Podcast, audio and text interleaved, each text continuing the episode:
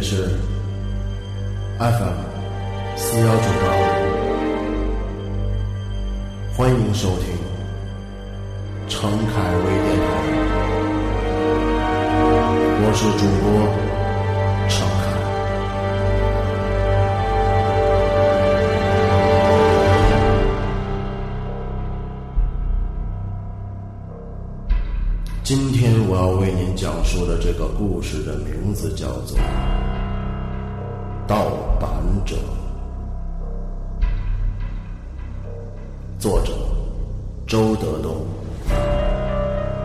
演播畅侃。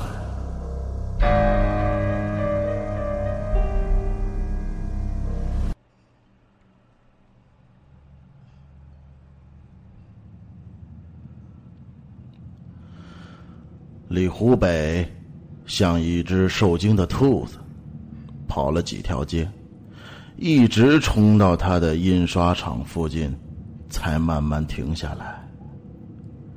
小舅子在印刷厂里睡觉，他不敢进去，他担心小舅子也不是小舅子了。他精神恍惚的一直在街上徘徊。一直到天亮，终于有一家早点铺开门了。他走进去，吃了两大碗馄饨，肚子里有了点底气，这才警觉的走进印刷厂。工人们还没有上班，小舅子起床了，他正在刷牙。他刷牙的时候。也戴着鸭舌帽，他的嘴里都是牙膏沫子。看见李湖北从楼梯走下来，含糊的说：“大大哥，你来了。”李湖北在家排行老大，结婚前小舅子把他叫大哥，一直没有改过来，听起来就像黑社会老大。李湖北走向他的脚步有些迟疑。小舅子用水漱净了嘴，简单洗了洗脸，说道：“今天那批书就能干完了。”好。李湖北一边说，一边把墙壁上的电灯开关都打开了。就是这样，地下也显得有些阴暗。李湖北不想绕弯子，他单刀直入：“二子，我跟你说一件事儿。”二子放下毛巾看他，他对这个姐夫一直有点敬畏。你姐姐可能被害了。什么？我只是猜测。现在我家里有个女人。看样子是你姐姐，但是昨天晚上我发现她好像是假冒的。李湖北没有说他看见那女人没有脚的事儿，现在他回想起那一幕，越来越感到眼睛里边的一种错觉。二子把头转向别处，想着什么。还有。佳瑜，也好像被替换了。李湖北的声调里突然充满了悲凉。二子突然说：“昨天天快黑的时候，我从造纸厂回来，看见我姐姐领着佳瑜要坐出租车出去。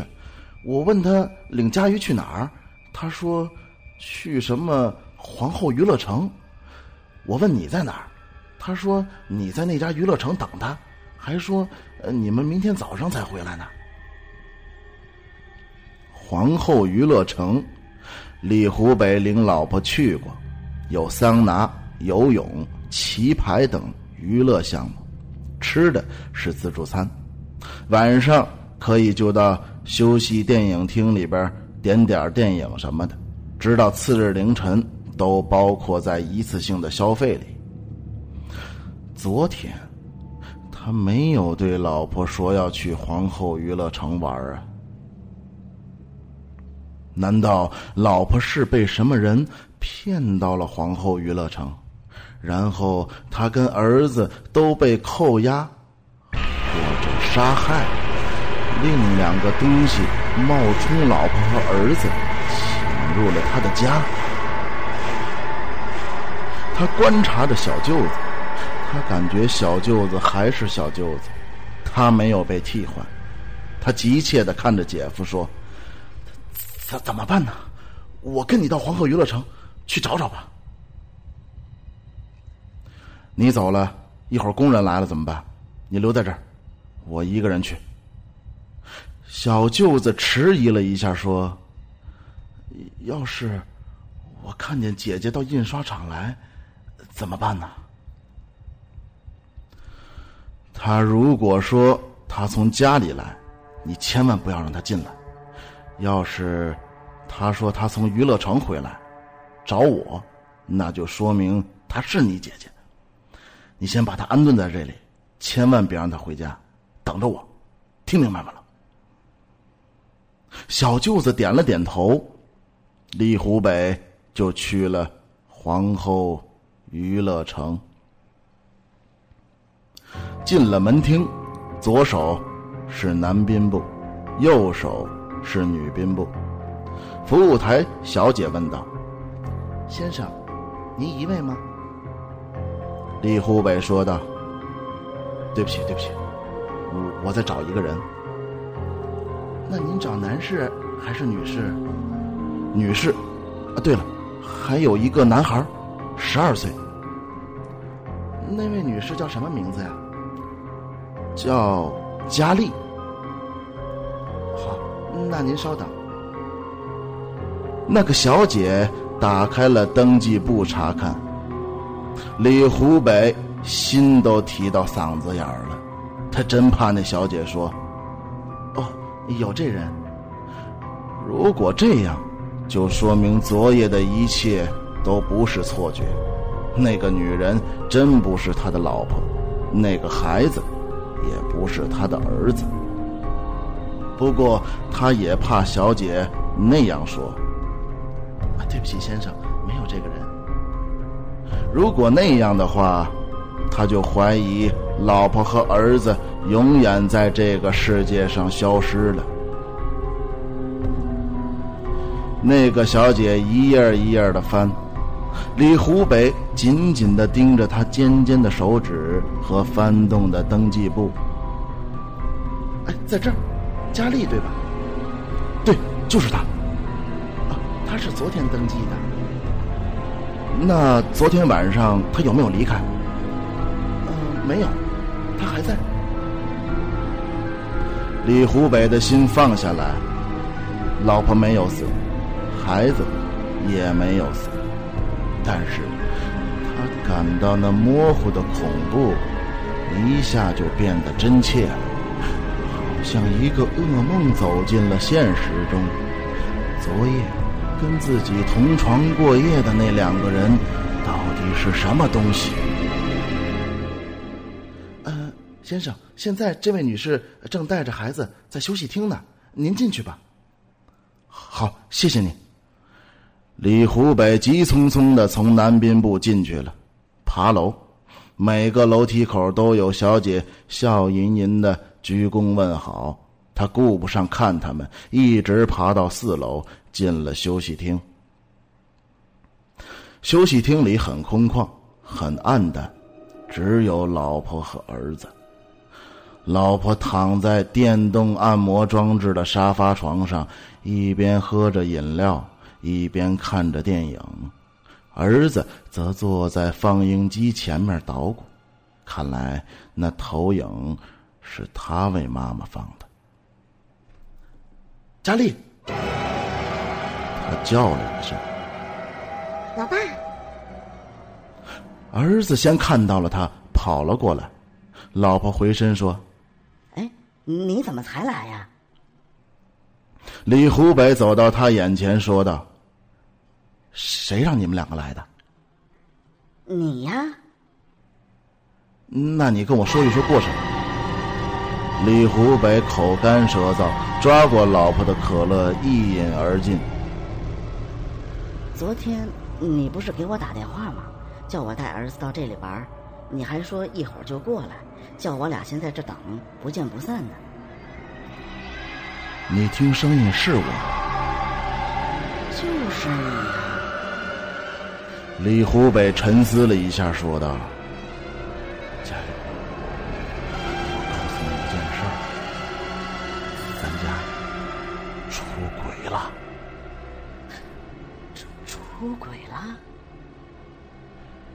听我慢慢说，我根本没给你打过电话，懂吗？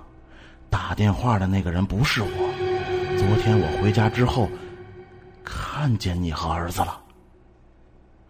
老婆哆嗦了一下，儿子则瞪大了眼睛听着。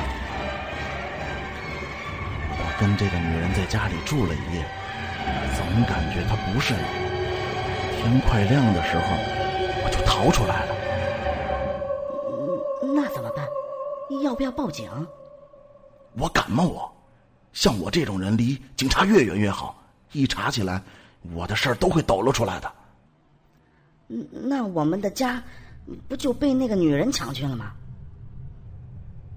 她不是人，她不是来抢房子的。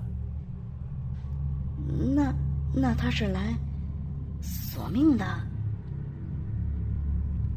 李湖北没说话，他的心。沉重的像秤砣。终于，他把目光放在了儿子的脸上，那是一张多么稚嫩的脸呐！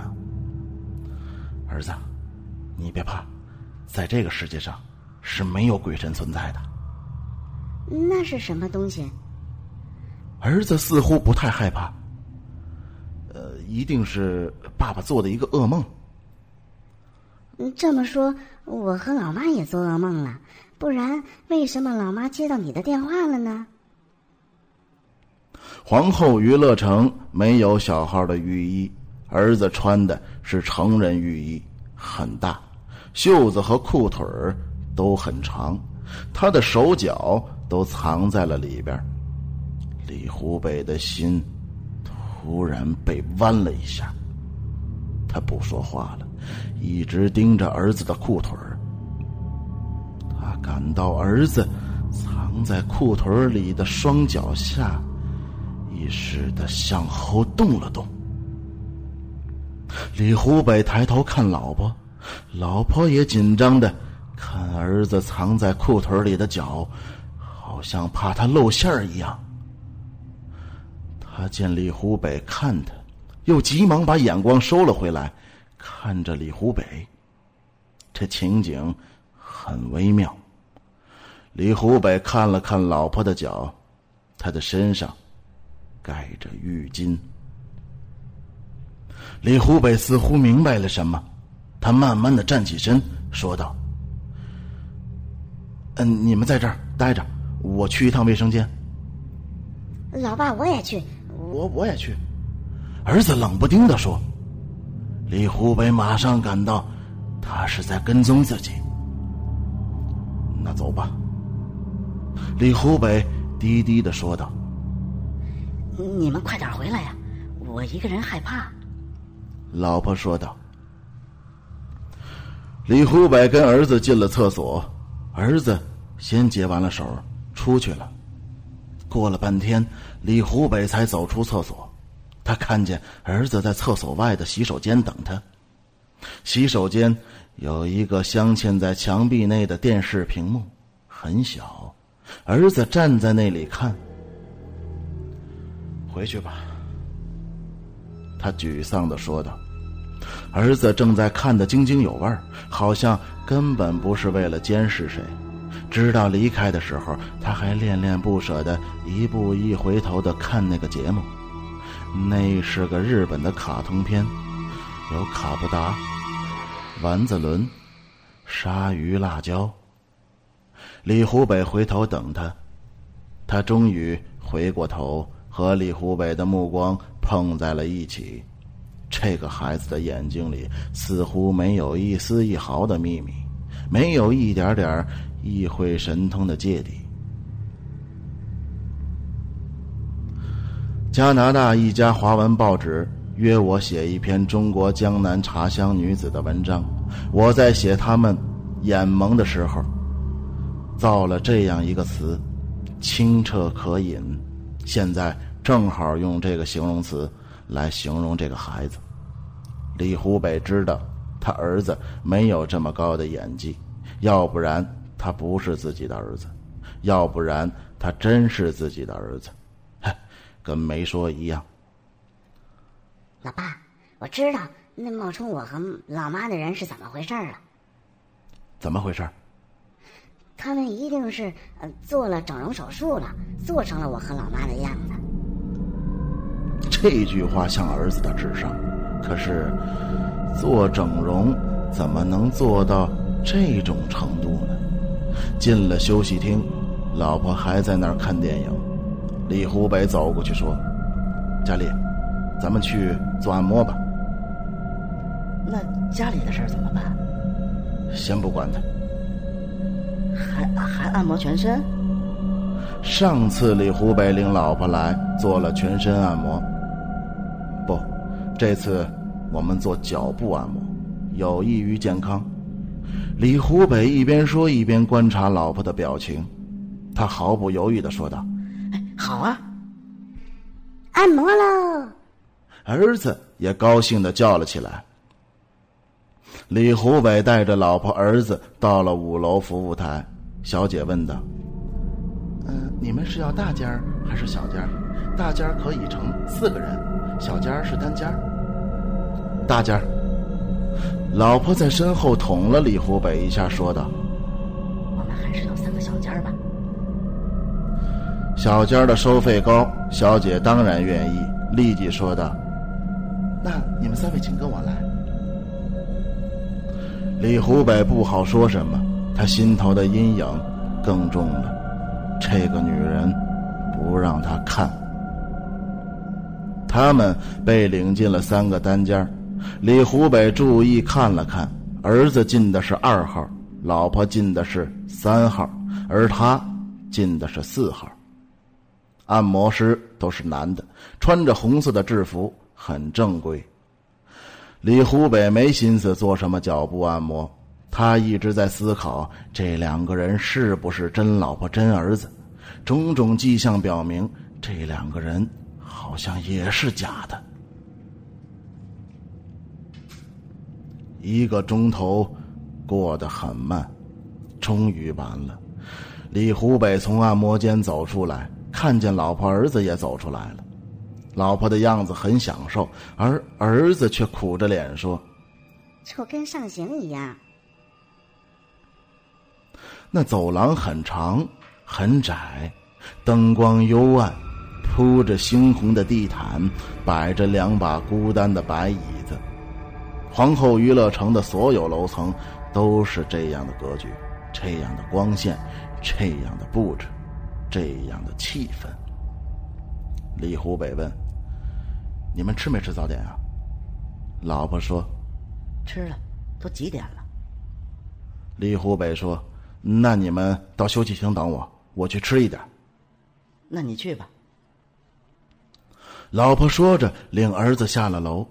李湖北等这个女人和孩子消失在了楼梯口，急忙转身，疾步走进了三号按摩间。他要找刚才那个给老婆做按摩的人，问问他。这个女人有没有脚？那个按摩间里更暗。李湖北看见了那个穿红色制服的按摩师，他还蹲在顾客的躺椅前在忙活什么。当他看清楚之后，头发一下子就竖起来了。那个按摩师双手抱着两只脚在按摩。那是两只女人的脚，只有两只脚。李湖北的灵魂都好像出窍了，他抖抖的问：“先生，你在按按什么呢？”那个人慢慢转过头来，他的脸很白。先生，你要按摩吗？不不，我我只是想问问，你手里拿的那是什么东西？他低头看了看手中的两只脚，说道：“这是仿真模型啊，没有顾客的时候，我们就在这上面练习手法，找穴位呀。”李湖北一直站在门口，没有朝前走，随时准备逃跑。他紧紧盯着按摩师的脸，又问：“刚才来了一个女顾客，啊，是不是？”“对呀。”“那我想问一下，你有没有看见？”说到这里，李湖北咽了一口唾沫。“你有没有看见他的脚？”那个按摩师一下子就笑了起来。他没有脚，我怎么按摩呢？李湖北说：“哦哦，那就没事了。”一边说一边朝后退。突然，他的眼睛盯住了那个按摩师的脚。他的裤腿特别肥，直接戳在了地毯上。你的脚！李湖北大惊，按摩师低头看了看，极不严肃的笑了起来，一边笑一边举起了他手中的脚，说道：“你慌什么？不是在这儿吗？”李湖北逃到大街上，失魂落魄。太阳不见了，老天阴着脸，好像追债的一样。现在。李湖北无家可归了，他开始怀疑小舅子也是一个冒牌货，因为是小舅子把他支到了皇后娱乐城。此时，他坚信他在皇后娱乐城见到的人不是他老婆，也不是儿子，那么家里的那个女人和孩子才是真的吗？绝不是。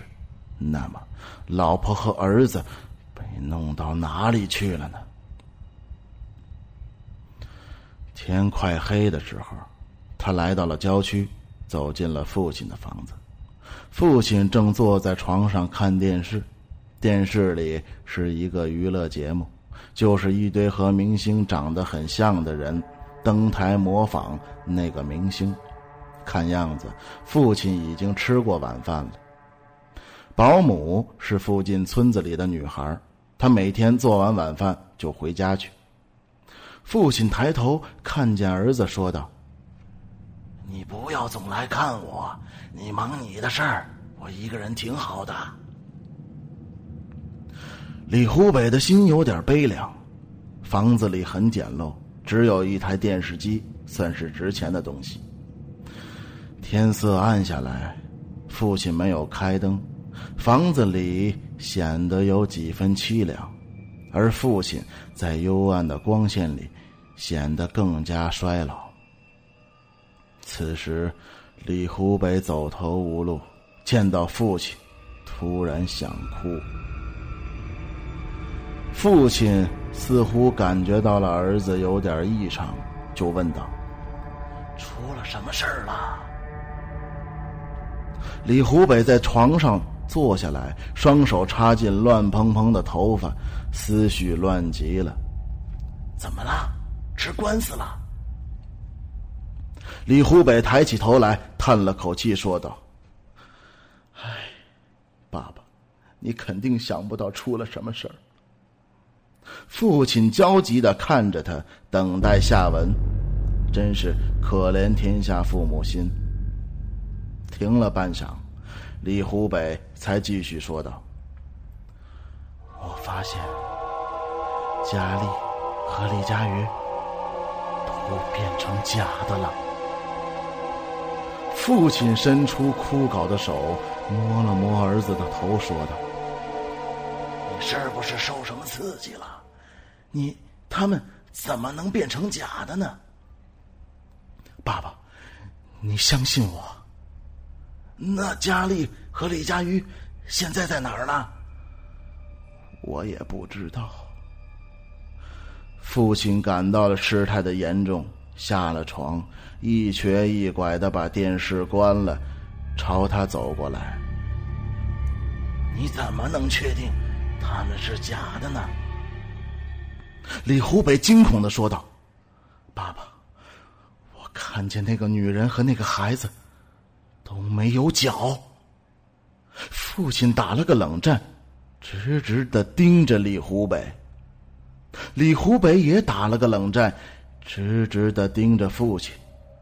终于，他的眼光慢慢朝父亲的身下移去。父亲的双腿像两个沙袋一样悬在半空，他只看到了两根拐。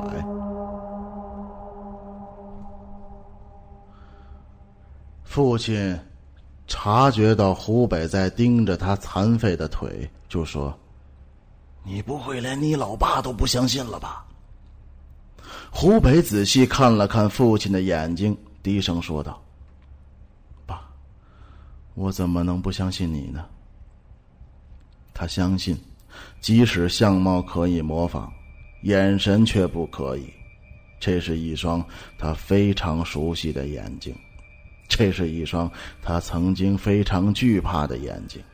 记得小学三年级的时候，有一次他考试得了七十四分，怕挨揍，偷偷的改成了九十四分，才敢回家。结果。还是被父亲发现了。那次，他被打的两天不能去上学。想到小时候，湖北的心中涌上了一种甜蜜的忧伤，眼睛就湿了。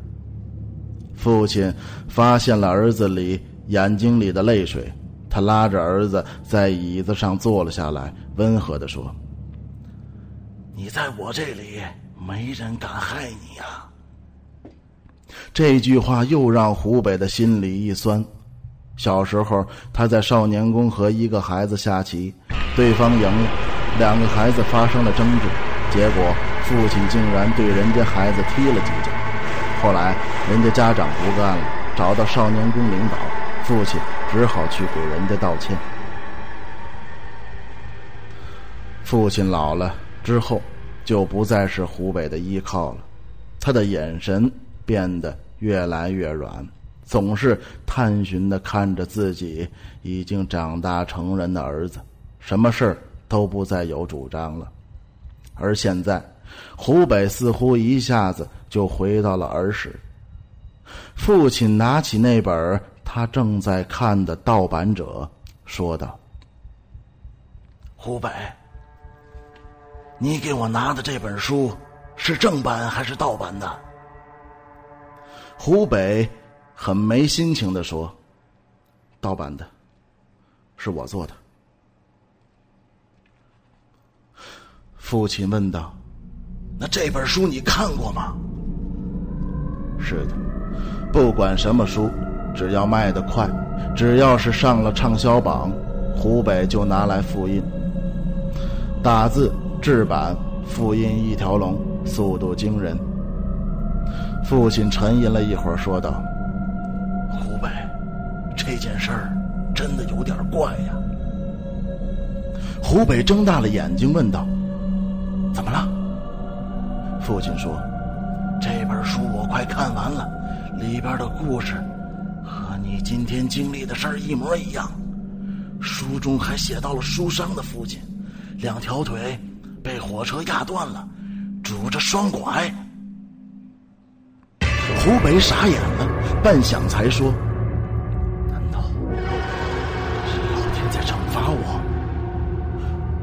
父亲说：“我也觉得我在做梦。”湖北似乎想起了什么，突然说道：“那要是这样的话，书中的结局就是我的结局。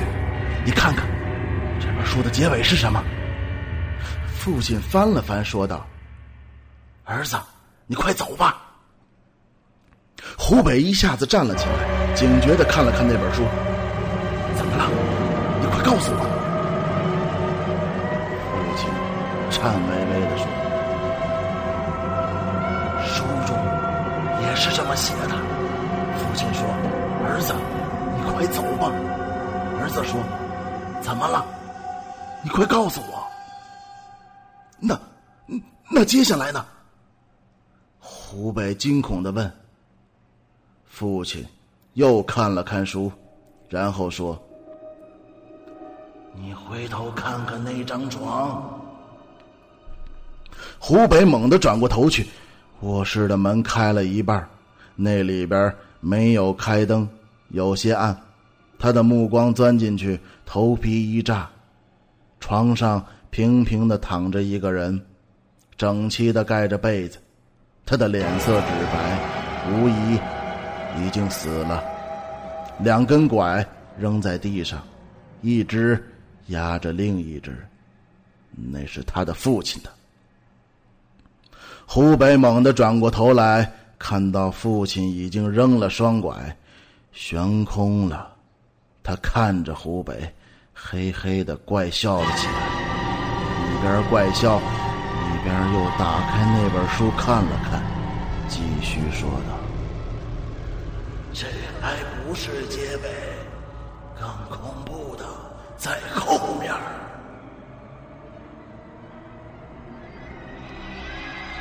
那天晚上到底发生了什么，我们不得而知。总之，湖北的精神分裂了，再也不做盗版书了，而是满大街乱走，见到书店就闯进去，抓起书，狼吞虎咽，夺都夺不下来。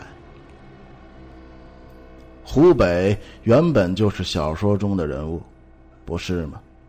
本小说叫《盗版者》。如果现实中某个书商发现本小说很畅销，立刻把它复制，结果这一天他发完货回家，感到老婆和孩子都有些不对头，然后接下来的事儿就开始按照本小说的情节一步步发生了，那才是真正的恐怖。难道？会发生吗？难道不会发生吗？